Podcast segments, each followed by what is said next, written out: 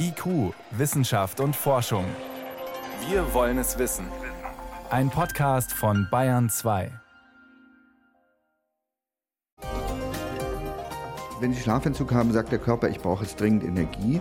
Und Energie kriege ich am schnellsten, indem ich Kohlenhydrate und Fett kombiniere. Und das ist ja die Definition von Fastfood. Chronischer Schlafentzug ist unter anderem ein Faktor, warum die meisten von uns zu viel Gewicht haben. Übergewicht, eine von vielen schädlichen Folgen, wenn man dauerhaft zu wenig schläft. Was passiert bei längerem Schlafentzug, klären wir am Ende der Sendung. Außerdem ein Tropenwald zu Forschungszwecken mitten in der Wüste und Windenergie in der Krise und ein Gesetzentwurf dazu unter Beschuss. Herzlich willkommen. Wissenschaft auf Bayern 2 entdecken. Heute mit Birgit Magira. Die Windkraft in Deutschland hat ein Problem. Der Ausbau kommt nicht voran. Der größte Hersteller hat tausende Entlassungen angekündigt, weil Aufträge fehlen. Und jetzt soll auch noch ein Gesetz kommen, das der Windenergie den Todesstoß versetzt, so heißt es dramatisch. Eigentlich geht es um den Kohleausstieg und dabei eben auch um die erneuerbaren Energien. Besonders ist, nicht nur Umweltschützer reagieren regelrecht entsetzt, auch die Lobbyverbände und der Industrieverband BDI haben einen Brandbrief an Wirtschaftsminister Altmaier geschrieben gegen diesen Gesetzentwurf, der kommenden Montag verabschiedet werden soll.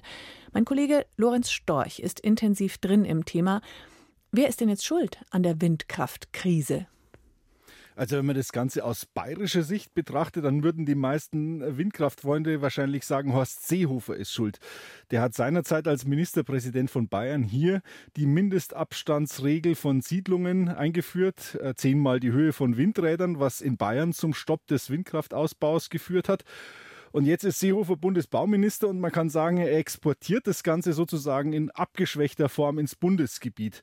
Von ihm aus seinem Haus stammt diese ein Kilometer Abstandsregel zu Siedlungen, die jetzt in das Gesetz von Bundeswirtschaftsminister Altmaier Eingang gefunden hat. Und diese ein Kilometer Abstandsregel bedeutet laut Umweltbundesamt minus 20 bis 50 Prozent Fläche für die Windkraft eher am oberen Ende, weil es auch ab kleinen Siedlungen, ab fünf Häusern gilt.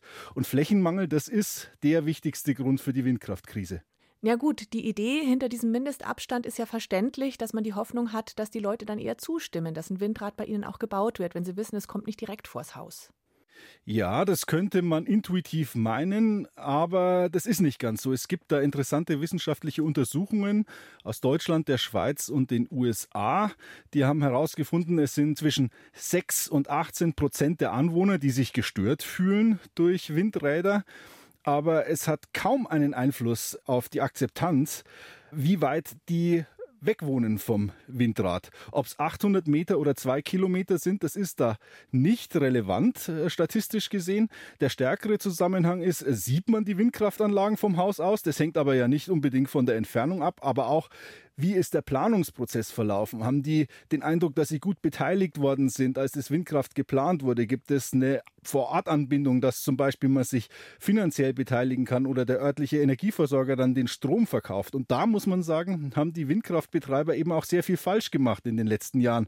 Da waren es bundesweit Investoren, Leute haben sich überfahren gefühlt und der erste, der informiert hat, war die Initiative der Windkraftgegner und dann geht's halt schief und die Leute fühlen sich gestört, auch wenn es dann mal steht. Jetzt kann die Abstandsregel aber nicht der einzige Grund sein, warum die Windkraft schwächelt, denn der Ausbau ist ja schon vorher zurückgegangen, jetzt im letzten Jahr und davor auch außerhalb von Bayern. Ja, die Regeln für Windkraft haben sich geändert vor zwei Jahren. Seitdem sind Ausschreibungen Pflicht und am Anfang waren die schlecht gemacht. Da gab es Zuschläge für Anlagen, die noch gar nicht genehmigt waren und die sind äh, nicht gebaut worden und werden vielfach wahrscheinlich nie gebaut. Und dann hatten andere keine Chance. Außerdem Süddeutschland ist da benachteiligt, weil hier die Kosten höher sind. Man muss aber sagen, jetzt spielt es keine Rolle mehr, denn jetzt bewerben sich sowieso viel zu wenig Windkraftprojekte auf die Ausschreibungen und jeder, den es noch gibt, der kriegt auch einen Zuschlag. Bei der Frage, wer macht gerade Fehler, wird der schwarze Peter gern weitergeschoben und das Bundeswirtschaftsministerium sagt, ja, das Umweltministerium muss erstmal seine Hausaufgaben machen und die Artenschutzregeln klarer fassen. Ist da was dran? Ja, da ist auch was dran. Windkraftbetreiber klagen, dass die relativ vage sind und sie würden ja gern ihre Genehmigungsunterlagen so einreichen, dass sie hieb- und stichfest sind, aber das ist sehr schwer und dann gibt es oft Klagen. Generell sind die Windkraftgegner immer besser organisiert und immer klagefreudiger Und auch da ist jetzt die Idee, man will den Instanzenweg verkürzen, gleich vor höhere Gerichte gehen. Vielleicht bringt das etwas. Wenn dieses Gesetz am Montag tatsächlich so verabschiedet würde, wäre das tatsächlich der Todesstoß für die erneuerbaren Energien und die Energiewende, wie es so schön heißt? Oder was müsste man besser machen? Also es wäre jedenfalls ein ganz schwerer Schlag. Vor allem deswegen, weil so Windkraftanlagen einen ziemlich langen Vorlauf haben. Also es braucht von der ersten Idee, bis man dann fertig ist und Strom liefert, fünf Jahre. Und wenn man jetzt sowas machen würde und die Planungen vielfach auf den Start zurückwerfen, dann wäre das ein riesenhafter Einbruch. Ich denke, man müsste sich verabschieden von dieser Ein-Kilometer-Regel, die für alle gilt. Eigentlich auch von der Mindestabstandsregel in Bayern und man müsste das Ganze nach vor Ort verlagern. Man müsste sagen, in den Regionen, ihr dürft nicht die Windkraft ganz aussperren, ihr müsst euch einigen, wo sind die am besten geeigneten Flächen, macht es in Regionalplänen und das ist eigentlich die bessere Lösung, als das bundesweit zu machen mit einer Lösung, die für alle passen soll. Dann würden die Kommunalpolitiker letztlich gezwungen werden, sich zu einigen vor Ort und da gehört das Thema ja eigentlich auch hin. Scharfe Kritik von allen Seiten am Gesetzentwurf zum Kohleausstieg und den erneuerbaren Energien, vor allem der Windkraft. Umweltverbände, Industrie und Gewerkschaften sagen einhellig so bitte nicht. Danke für die Erklärungen an meinen Kollegen Lorenz Storch. Mit Vergnügen.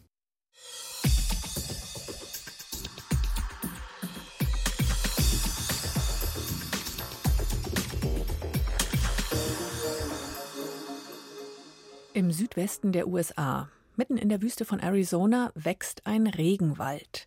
Man muss jetzt gleich dazu sagen, dieser tropische Wald steht in einem riesigen Gewächshaus. Forscher aus vielen Ländern wollen dort gemeinsam testen, was der Klimawandel in dem Wald bewirkt. Vor allem länger anhaltende Dürre. Leiterin dieses großen Versuchs ist eine Deutsche und Bayern 2 Reporter Markus Schuler hat sie in ihrem Forschungswald in der Wüste besucht. Ein großer Unterschied zu einem natürlichen Regenwald ist die Geräuschkulisse. Kein Vogelgezwitscher, kein Summen von Insekten. Der künstliche Regenwald mitten in der Wüste von Arizona hört sich so an. Im Hintergrund läuft ein sehr, sehr großer Ventilator. Wir sind ja hier in einem geschlossenen, unter einem geschlossenen Glasdach und wir wollen natürlich, dass die Luft gut durchmischt wird für die Pflanzen. Das ist Christiane Werner, die Uni-Professorin aus Freiburg mit dem Schwerpunkt Ökosystemphysiologie, leitet das weltweit einmalige Experiment. Von außen sieht der Regenwald wie eine futuristische Pyramide aus. Das Gewächshaus ist 26 Meter hoch und 40 auf 40 Meter breit. Das entspricht ungefähr sieben Tennisplätzen. Der Wald ist mittlerweile gut 30 Jahre alt. Rund 90 Pflanzenarten wachsen hier. Das ganz Spannende daran ist, dass wir die Bedingungen in dem Wald komplett kontrollieren können. Das heißt, eigentlich wird er regelmäßig beregnet, bevor wir angefangen haben, alle drei Tage, also dreimal die Woche mit relativ großen Mengen. Vor etwas mehr als einem Monat haben die Forscher dem tropischen Regenwald das Wasser abgedreht. Rund 50 Forscher aus aller Welt arbeiten an dem Projekt mit, für das Christiane Werner 1,9 Millionen Euro vom Europäischen Forschungsrat erhalten hat.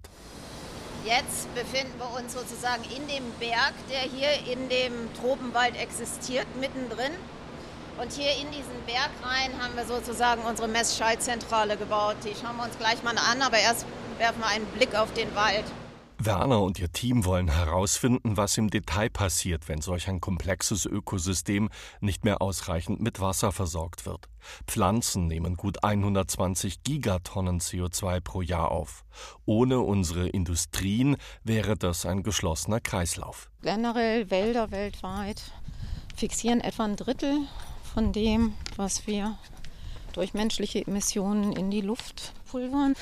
Aber das geht natürlich auch nur so weit, die Wälder aktiv sind, gut wachsen, gut versorgt sind. Was ist, wenn wir mehr Stress kriegen? Das sind die großen Fragen. Wie wird sich das verändern, die große Kohlenstoffsenke? Wir gehen durch den Regenwald. Draußen hat es 24 Grad, hier drin sind es fast 30. Obwohl der Wald nicht mehr mit Wasser versorgt wird, ist es immer noch feucht und heiß. Was man aber schon sieht, die Pflanzen leiden unter dem Wasserentzug. Wir kriegen jede Menge gelbe Blätter, also besonders hier vorne diese Art Kletoria. Die sieht aus, als wäre es jetzt Herbst. Manche Pflanzen sind sehr gut angepasst an Trockenheit, die können auch Wasserverlust vermeiden. Und andere reagieren zum Beispiel damit, dass sie Blätter abschmeißen, dann haben sie weniger Blätter, müssen weniger transpirieren. Das ist auch eine Strategie. Die Wissenschaftler haben den gesamten Wald mit Messsonden verwanzt. Sie haben Baumstämme angebohrt, Dutzende Blätter in Plastikfolie eingewickelt, Bodenfühler vergraben und dafür insgesamt vier Kilometer Schläuche verlegt. Ein riesiges Messinstrumentarium ist dadurch entstanden. Über die Schläuche wird Kohlenstoff 13 auf die Pflanzen geleitet. Wenn diese ihre Photosynthese starten, können die Forscher den Weg und die Verweildauer des seltenen Elements sehr genau verfolgen. Was wir auch sehen, dass offensichtlich die Pflanzen zum Teil anfangen, sehr, sehr viel mehr von diesen flüchtigen Verbindungen zu produzieren. Isokren zum Beispiel ist so eins von diesen flüchtigen Molekülen, die wir in der Luft haben. Wahrscheinlich als Schutzmechanismus, das müssen wir uns alles im Detail hinterher anschauen. Also wir, wir sehen eine sehr starke Dynamik, die einsetzt. Ne? Der Oberboden trocknet aus. Wir sehen auf ganz verschiedenen Ebenen schon sehr, sehr deutliche Antworten. Am Ende, so die Hoffnung von Werner und ihrem Team, Sie wollen bessere Prognosen abgeben können, wie tropische Bäume und Regenwälder auf den Klimawandel reagieren. Markus Schuler über Klimafolgenforschung im künstlichen Tropenwald. Hier ist Bahn 2 um gleich 17 nach 6.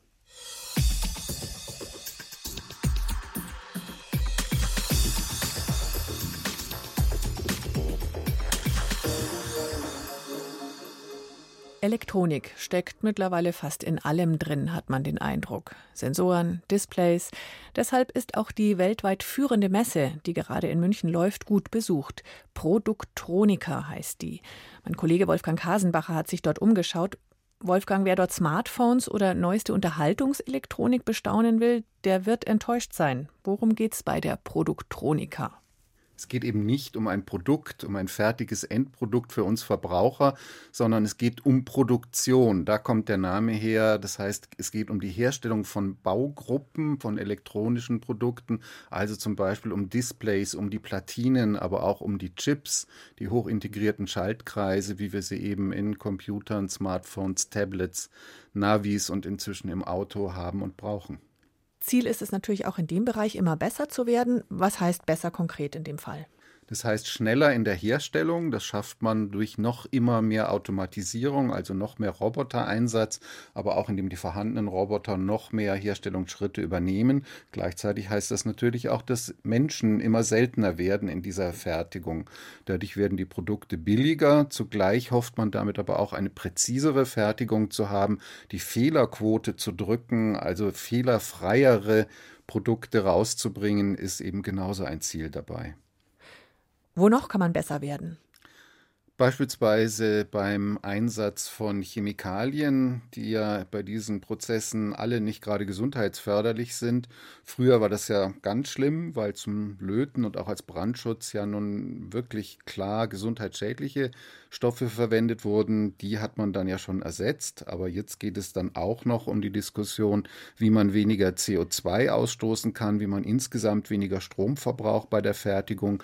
Die Diskussion um den Klimawandel ist auch dort angekommen kommen. Und wer konkret profitiert dann davon? Also in welchen Produkten, in welchen Wirtschaftsgütern steckt das alles drin? Naja, eine spannende Zahl, die ständig genannt wurde auf der Produktronika, war, dass 10 Prozent der gesamten Weltproduktion an eben Chips, also Computerbausteinen, inzwischen in unsere Autos verbaut werden. Und man geht davon aus, dass dieser Anteil in Zukunft sich noch vervielfachen wird, weil schon Elektroautos, die ja dann teilweise regelmäßig Updates ihrer Software aus dem Internet ziehen und erst recht dann natürlich automatisch oder autonom fahrende Autos geradezu rollende Chips Chip-Ansammlungen sein werden. Aber die Smartphones freuen sich schon auch, ne? Ganz klar, das ist auch eine treibende Kraft und für die Smartphones und dann aber jetzt auch erst recht eben die neuen Fabriken, die Stichwort Industrie 4.0 eben Einzelprodukte, individuell gefertigte Produkte herstellen sollen, brauchen den Mobilfunkstandard 5G und dafür müssen die Basisstationen ja auch hergestellt werden. Und äh, die ganz Eiligen haben sich in diesem Frühjahr schon getroffen, um erste Sondierungen für einen künftigen 6G-Standard zu diskutieren. Du hast es vorhin schon angerissen, immer mehr Roboter, immer weniger Menschen am Fließband. Wem nützt es? Naja, natürlich soll es auch den Herstellern nützen, damit trotz sinkender Verkaufspreise weiterhin die Gewinnspanne erhalten bleibt. Aber der Kunde soll eben billigere Produkte bekommen, die zugleich eben präziser gefertigt sind, weniger Ausfälle haben. Es kann uns aber auch insgesamt in Deutschland nützen, denn wenn eben die Produktion weniger Menschen verlangt, dann ist natürlich auch der bisherige Vorteil von Standorten wie China oder auch Südosteuropa dahin dann nützen die Niedriglöhne dort auch nicht mehr viel, fallen nicht mehr ins Gewicht und dann kann man die Fertigung eben auch sehr gut wieder nach Deutschland zurückholen. Und das ist gerade im Augenblick in Zeiten, wo ein US-Präsident ja auch die Frage, was wo hergestellt wird, zu, na, man kann schon sagen, Erpressungsversuchen auch nutzt mit Zöllen oder wo man China eben verdächtigt, Industriespionage zu betreiben oder gegebenenfalls auch Cyberwar-Methoden über in China gefertigte Produkte nach Deutschland hineintragen zu können, da ist das ja auch politisch hoch wünschenswert, dass Fertigung wieder zurück nach Deutschland kommt. Die Produktronika, die weltweit wichtigste Messe für Entwicklung und Herstellung von Elektronikbauteilen, läuft gerade in München. Mein Kollege Wolfgang Kasenbacher war dort. Vielen Dank für die Hintergründe. Gern. Bayern 2. Wissenschaft schnell erzählt. Heute von Johannes Rostäuscher. Und zunächst geht es um eine Meldung aus der Raumfahrt. Die japanische Raumsonde Hayabusa 2 ist wieder auf dem Heimweg. Sie hat ihren Asteroiden Ryugu verlassen und soll ungefähr in einem Jahr wieder bei uns auf der Erde ankommen. Hayabusa heißt übrigens auf Deutsch Falke, also Falke 2, Wanderfalke 2, ist wie gesagt japanisch, ist vor fünf Jahren zum Ryugu raufgestartet und hat jetzt dann ein Jahr lang dort Untersuchungen gemacht. Und der Ryugu, wo ist der genau und ist der auch japanisch? Er hat zumindest einen japanischen Namen, der heißt Drachenpalast. Hm treibt sich sehr grob gesagt zwischen Mars und Erde herum, kann man nicht so ganz genau sagen, weil sich die Umlaufbahnen kreuzen, aber zwischen Mars und Erde kann man ihn ungefähr verorten. Sehr klein ist der, ungefähr einen Kilometer nur im Durchmesser. Hayabusa ist auch nicht besonders groß, so groß wie ein Kühlschrank, 600 Kilo schwer. Und diese Sonde hat jetzt da mehrmals einen kleinen, noch kleineren Roboter abgesetzt. Das Lustige ist, diese Roboter hüpfen. Und aus technischen Gründen ist es besser als Rollen, mhm. sammeln aber Material ein, sammeln Daten, fotografieren. Und Hayabusa ist auch selber mal auf Ryugu gelandet, hat mhm. ihn aber vorher beschossen, hat äh, regelrecht einen künstlichen Krater in die Oberfläche geballert, nicht um vielleicht mögliche Aliens da einzuschüchtern, sondern um Material aus tiefer liegenden Schichten nach oben zu holen. Mhm. Macht man jetzt nicht aus Spaß? Was bringt das Ganze? Die Wissenschaftler erhoffen sich Erkenntnisse über nicht weniger als die Entstehung unseres Sonnensystems, nämlich in dem Schutt aus dem künstlichen Krater soll auch Material aus der Zeit von vor 4,6 Milliarden Jahren sein, also als unser Sonnensystem entstanden ist. Und wie gesagt, wir werden es erfahren und sehen, wenn Hayabusa in einem Jahr wieder bei uns ist. Wir bleiben von der Richtung her mal oben. EUMETSAT, die Europäische Wettersatellitenagentur, will fünf neue Wettersatelliten starten. Mhm. Und die sollen, sagt EUMETSAT, die Wettervorhersage auf ganz neues Niveau heben. Vor allem über eine wesentlich genauere Datenerfassung. Was können die dann besser als die alten? Zum Beispiel können die Blitze aus der Umlaufbahn erkennen, das geht bisher nicht und soll dann eine wahrlich lückenlose Blitzerfassung ermöglichen und okay. damit auch die Vorhersage von Gewittern quasi lückenlos werden lassen. Auch die Luftqualität können die besser sehen, können Nebel erkennen, was gut ist für die langfristige Wettervorhersage, aber auch zum Beispiel Rauch. Hm. Katastrophenbekämpfung, Waldbrände, sowas schneller entdecken ist ja gut. Jetzt machen wir noch einen Sprung in die Tierwelt und zwar gibt es da eine positive Meldung. Eine asiatische Hirschferkelart, das Vietnam Kanchil, ist doch nicht ausgestorben. Wie schön. Erzähl uns bitte kurz, was das für ein Tier ist. Also das schaut recht lustig aus. Es ist ungefähr hasengroß. Eine auf Hasengröße, Hasengröße vergrößerte Maus, könnte man sagen. Allerdings auch noch so ein bisschen hochgestellt mit ziemlich langen Haxen. Okay. Im Gesicht dann aber eher wie ein Jagdhund mit einer richtigen Schnauze. Mhm. Der Rücken schön gewölbt, ein bisschen silber gefärbt. Und diese Kanchils sind Wiederkäuer. Das ist sogar die älteste Gruppe der Wiederkäuer sind also entfernt verwandt mit unseren Kühen, mit unseren Ziegen, Rehenschafen und so weiter. Und eigentlich ist es so, von diesem Vietnam Kanchil ist nach offizieller Lesart 1990 das letzte erschossen worden. Hm. Aber es war wohl nicht das letzte. Etliche Kamerafallen haben das Tier jetzt fotografiert, die sind extra aufgestellt worden, Warum? weil die Menschen immer wieder gesagt haben, wir haben da doch sowas gesehen und jetzt ist es gleich 200 Mal unabhängig voneinander fotografiert worden und gilt offen, offiziell als wiederentdeckt.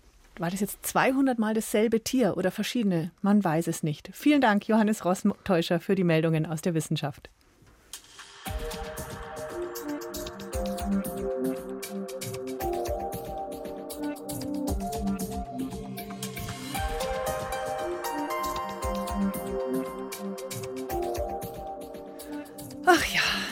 Irgendwie war die letzte Nacht zu kurz, mal wieder viel zu spät ins Bett gekommen.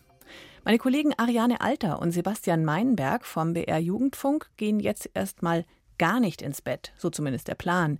Sie wollen die längste Live-Talkshow aller Zeiten moderieren, 72 Stunden am Stück. Zu sehen übrigens durchgehend auf ARD Alpha. Wozu? Sie wollen einen Weltrekord knacken und zwar den im Dauermoderieren. Und das heißt für die beiden 72 Stunden fast durchgehend wach. Im Moment sind wir bei Stunde 25 und die erste Phase Grant, Unkonzentriertheit und Heißhunger haben sie schon hinter sich. Aber was passiert eigentlich mit uns, wenn wir so lange wach sind? Florian Pfalz-Eder mit interessanten Schlaffakten oder besser Schlafentzugsfakten. Wie bei vielen Rekordversuchen gilt auch hier bitte nicht nachahmen. Schlafentzug ist gefährlich und kann krank machen. Aber der Versuch, drei Tage am Stück eine Live-Sendung zu moderieren und dabei wach zu bleiben, kann vielleicht auch zu etwas gut sein, findet der Schlafforscher und Chronobiologe Till Rönneberg. Zunächst einmal ist das natürlich Blödsinn, 72 Stunden wach zu bleiben, aber es ist sehr wichtig, dass die Menschen, die Zuhörer, aber auch die Journalisten mal merken, wie wichtig Schlaf ist. Was ist Schlaf überhaupt und was macht er mit uns? Das vergleicht Rönneberg gerne mit einem Boxenstopp beim Autorennen. Während des Boxenstopps werden sehr, sehr viele verschiedene Arbeiten gemacht. Nicht nur Reifen wechseln und auftanken, sondern viele andere Arbeiten auch. So ist auch Schlaf. Schlaf macht ganz viel. Insofern, wenn wir nicht schlafen, dann warten wir unser Gehirn vor allen Dingen, aber auch unser Immunsystem nicht. Und das hat halt Folgen. Welche und ab wann, also ab wie viel Stunden Schlafentzug sie auftreten, das ist bei jedem ein bisschen anders. Aber die Grundtendenz ist bei allen ähnlich und die ist auch gut erforscht. Was passiert also mit den beiden Moderatoren Ariane Alter und Sebastian Meinberg? Sie werden schon am Anfang ganz euphorisch sein und danach werden sie hundemüde werden. Erklärt Kneginia Richter. Die Psychiaterin leitet die Schlafambulanz am Klinikum in Nürnberg. Schlafentzug, erklärt sie, kann zumindest bei einer durchgemachten Nacht sogar antidepressiv wirken. Das verwenden wir auch in der Behandlung von psychisch kranken Menschen. Wir führen einen kontrollierten Schlafentzug durch und merken, dass die Menschen am nächsten Tag einfach bessere Stimmung haben. Die Strategie funktioniert allerdings nur kurzfristig. Spätestens nach eineinhalb Tagen Wachsein ist die Euphorie futsch. Und mit jeder Stunde Schlafentzug werden auch die anderen Symptome stärker. Gereiztheit zum Beispiel und Wortfindungsstörungen. Die Konzentration und Reaktionsfähigkeit nehmen ab, erklärt Rönneberg. Nach 36 Stunden sind sie schon nah dran, so schlecht zu sein, wie wenn sie Alkohol zu sich genommen haben und eigentlich nicht mehr fahren sollten. Und wenn der Schlafentzug noch länger dauert, länger als 72 Stunden, dann können sich schon die ersten Halluzinationen melden. Fügt Richter hinzu. Das können zum Beispiel Stimmen oder wahnhafte Gedanken sein. Manche Menschen bekommen sogar epileptische Anfälle. Je länger der Schlafentzug, desto gefährlicher. Wobei, was heißt bei dem Thema schon länger oder weniger lange? Wenn ich Ihnen eine Stunde wegnehme, dann ist das schon Schlafentzug. Das haben die meisten Arbeitnehmer, die beim Wecker aufstehen müssen. Chronischer Schlafmangel ist genauso ein Problem, sagt Rönneberg. Genau darüber will er in der drei Tage Live-Talkshow auch sprechen. Wenn die beiden Moderatoren so lange durchhalten, kommt er nämlich am Freitagnachmittag in die Sendung. Ich habe gesagt, ich sollte vielleicht erst zum Schluss kommen, wenn ich die lang aufgebliebenen dabei erwische, wie sie äh, Wortfindungsstörungen haben und ihnen die Augen zufallen. Und dann könnte man mit diesen Opfern am besten darüber reden. Und wenn Sie sich die freiwilligen Schlafentzugsopfer anschauen wollen, alles 72 Stunden live auf ARD Alpha. Nachmachen bitte lieber nicht. Ich bin Birgit Magira und höre jetzt hier auf Bayern 2 schon nach einer halben Stunde auf.